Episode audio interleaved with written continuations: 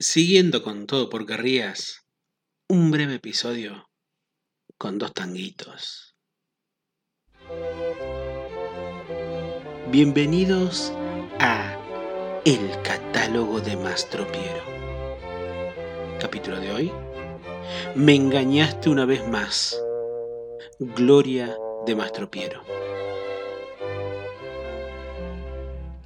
Muy buenos días, muy buenas tardes, muy buenas noches a quienes estén dando play en estos momentos. Mi nombre es Julián Marcel y le doy la bienvenida al episodio número 72 de nuestro podcast. Todavía no creo que hayamos llegado a este, a este número, el Catálogo de Mastropiro, un podcast en donde analizamos todas y cada una de las obras de nuestro conjunto favorito, Le Luthier, de nuestro compositor más que favorito, como lo es Johann Sebastian Mastropiro, como también de sus alumnos más destacados.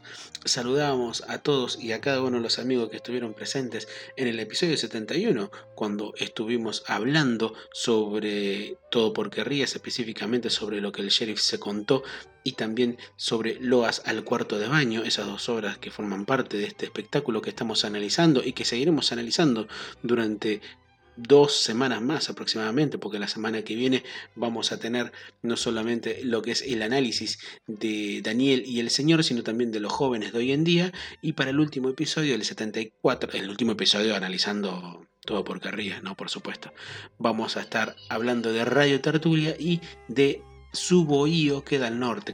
Algunos de los amigos que estuvieron escribiéndolo la semana pasada, Paxi Uf, el Charabar, Metal Proc Podcast, nuestros amigos de Metal Proc Podcast que sacaron un episodio buenísimo con tres discos de bandas maravillosas como los, bueno, dos bandas maravillosas, la otra no tanto, una que es eh, Def Leppard, la gran banda Def Leppard, la otra de Supertramp, eh, Breakfast in America, así como un dato al pasar, escuchen Breakfast in America, es uno de los mejores discos de todos los tiempos.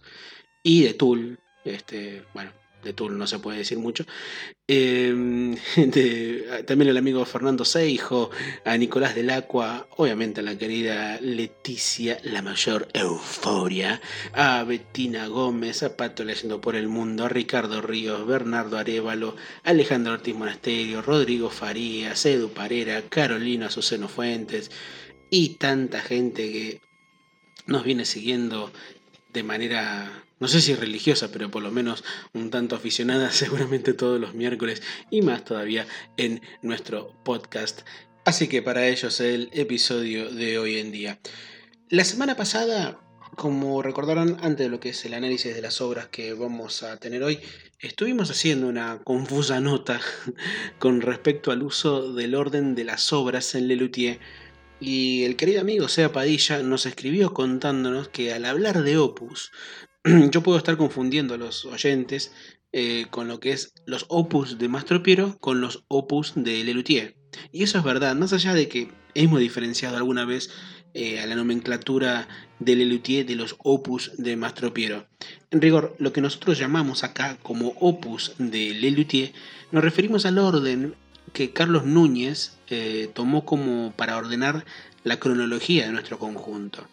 Sin embargo, para ordenar, siguió un orden que no está muy en claro en algunos casos. No solo para la cronología, sino también para algunas obras. Actualmente, Lelutier tiene 175 obras oficiales, siendo la última la receta postrera de Viejos Asmerreires. Y tiene también 16 obras, ya sea de otros autores como suyas, que también estuvieron en algún espectáculo. Es llamativo el orden en que aparecen algunas de esas obras.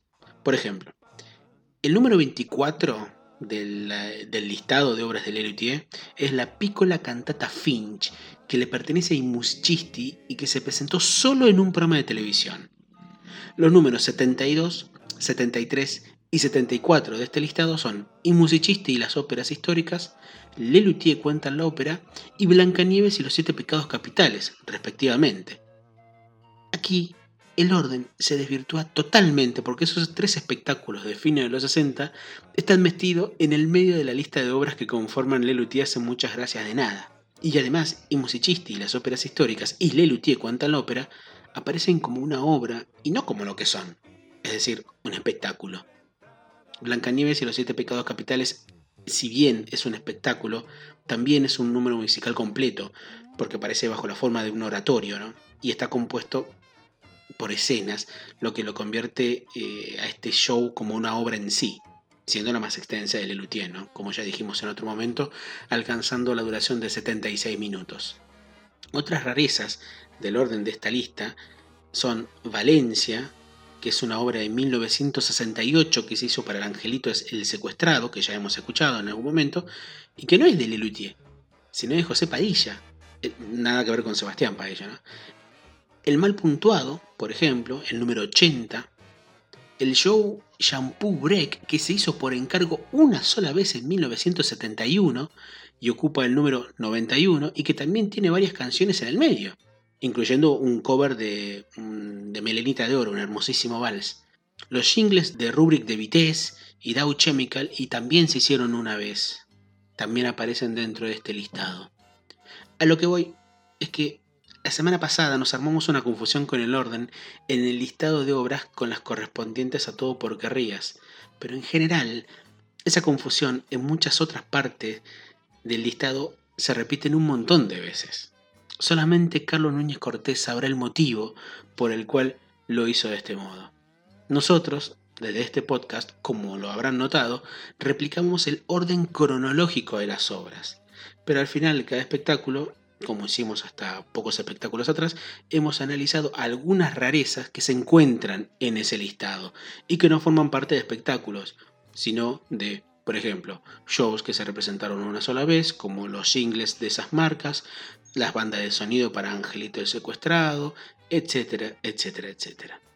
Esperando aclarar este asunto, que tampoco es la gran cosa, pero que genera cierta confusión, empezamos con el análisis de las dos obras que tenemos para hoy día.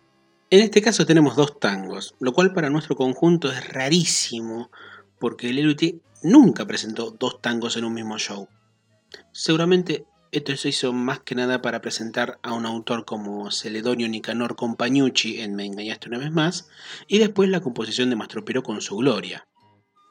La última vez que Lelutier escribió un número parodiando al tango había sido en 1983 con El regreso de los Carlitos, en donde se destacaron tanto Acher como Moonstock. Pero en este caso, el tratamiento es más bien musical. Y el último tango en Lelutier tratado de este modo fue su clásico Pieza en forma de tango, de 1971. La reivindicación de este tango la pieza en forma de tango, empezó sobre todo a principios de los 2000, primero con la reedición de los discos por el diario Página 12, en el año 2000, cuando los tres primeros discos de Lelutier corrían riesgo de ser descatalogados, y después con Internet misma, cuando se volvieron sobre estos tangos primigenios. Me engañaste una vez más ocupa el opus 149 de la historia de Lelutier y está compuesto por el inevitable el indomable tándem López Pucho y Marona.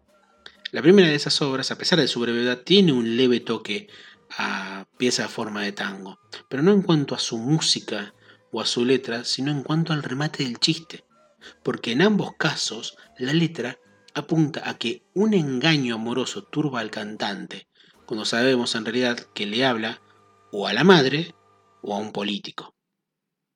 También es una de las horas más cortas, musicalmente hablando, del grupo. Aprovechando la brevedad del tema, y creemos que la brevedad del episodio también, podemos aprovechar para hablar de cuáles son algunas de esas obras más cortas, eh, musicalmente hablando de Lelutier. Este tema, sin la introducción dedicada al tango argentino, dura 30 segundos. Pero es más largo que las dos versiones de El desdén de Desdémona, que duran 10 segundos cada una, y también que el mismo vals del segundo, que dura 6 segundos. Aunque me engañaste una vez más, es más breve que la fe de ratas, que dura 42 segundos. Después vienen obras que pasan el minuto, minuto y medio de duración y generalmente registradas en discos. No hay casi referencia alguna en lo que podemos encontrar eh, en la música de este tango, como tampoco en su letra, que era mucho más larga en su origen. Hasta que como ocurre siempre en la mayoría de las obras de nuestro conjunto, el chiste queda reducido a su mínima expresión. El nombre de Compagnucci, Celedonio, recuerda obviamente al de Celedonio Flores, gran poeta de tangos en nuestro país y que entre sus letras más famosas se encuentra Mano a Mano, que tan popular hizo Gardel. Aunque en su primera temporada Celedonio no se llamaba Celedonio sino Heraclio Compagnucci. Luego pasó a llamarse Nicanor Compagnucci y por último Celedonio Nicanor. Dado el tono local que acompaña este número, solamente se representó en Argentina este bellísimo tango y que únicamente fue ejecutado en todo por Carrías y no fue vuelto a ser eh, expuesto, digamos, en algún otro espectáculo. Escucharemos, para despedirnos de esta parte de el catálogo Metropiero, una versión a cargo del grupo vocal Lutiereses que su director Marcelo Hernández desde la provincia de Mendoza nos concedió agradeciéndoles sinceramente desde el alma. Es una versión a capela con un coro afinadísimo y se los recomiendo que lo escuchen. Dura menos de un minuto, dura más o menos lo mismo que el tango. Así que después de escuchar esta canción, enseguida volvemos con el podcast.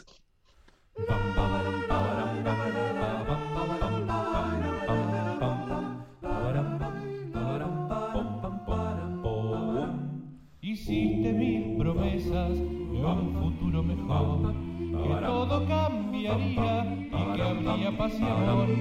Hiciste grandes planes, tu amor me darías, que seríamos felices, que esta vez cumplirías. Y hoy me digo acongojado, ¿para qué? ¿Para qué? Si nada ha cambiado.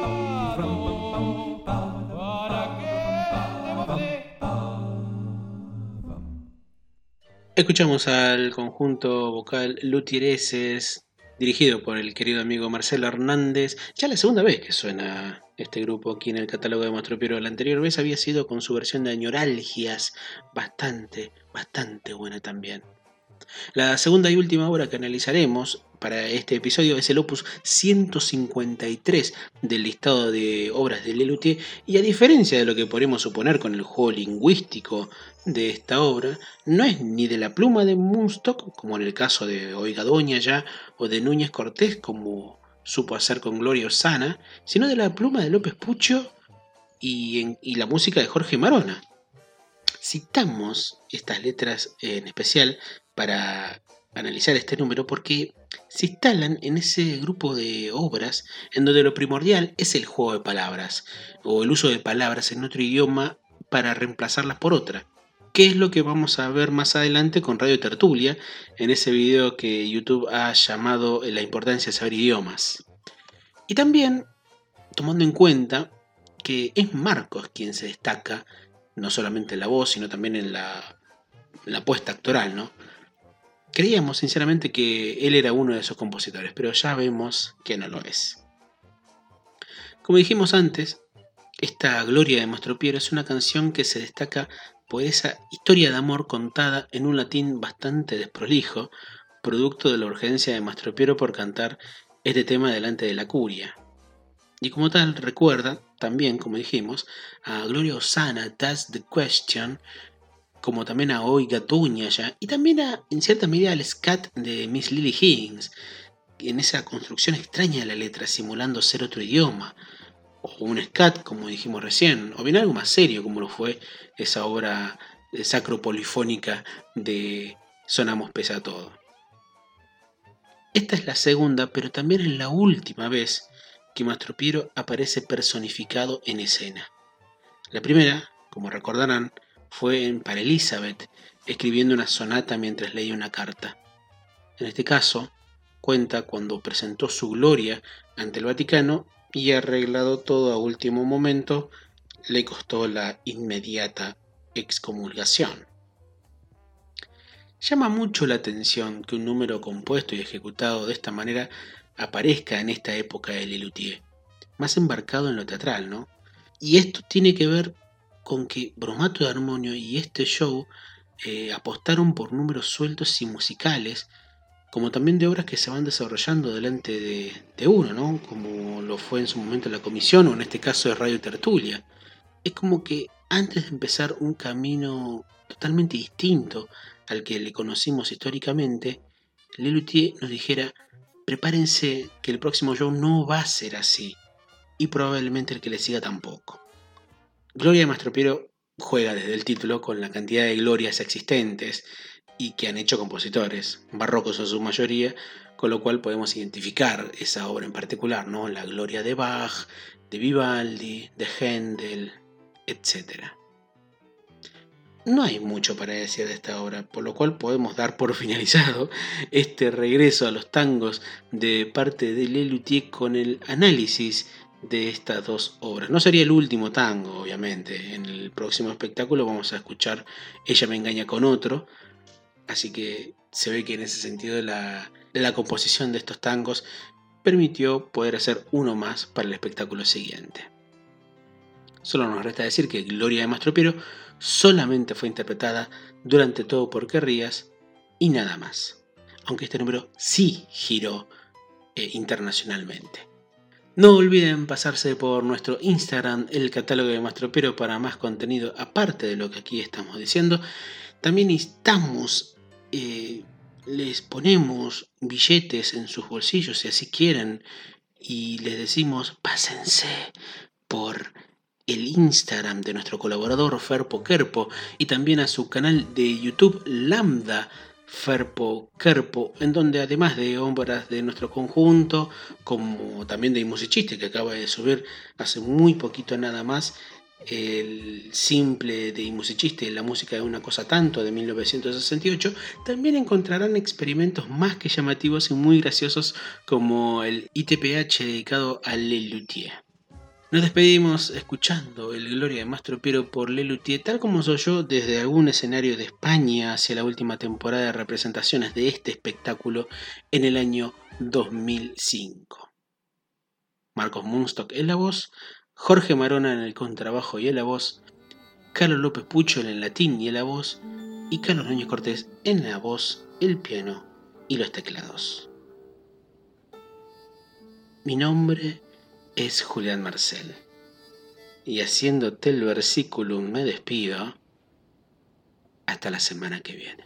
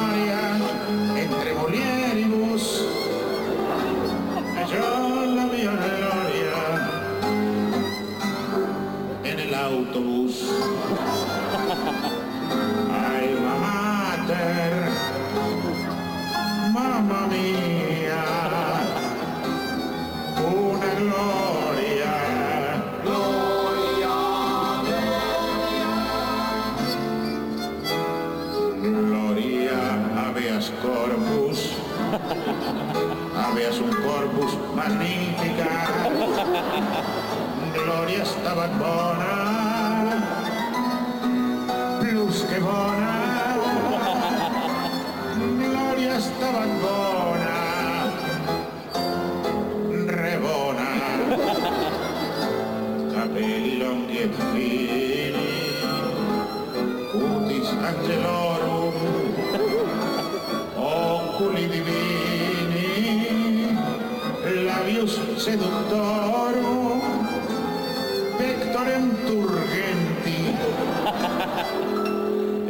secula seculorum.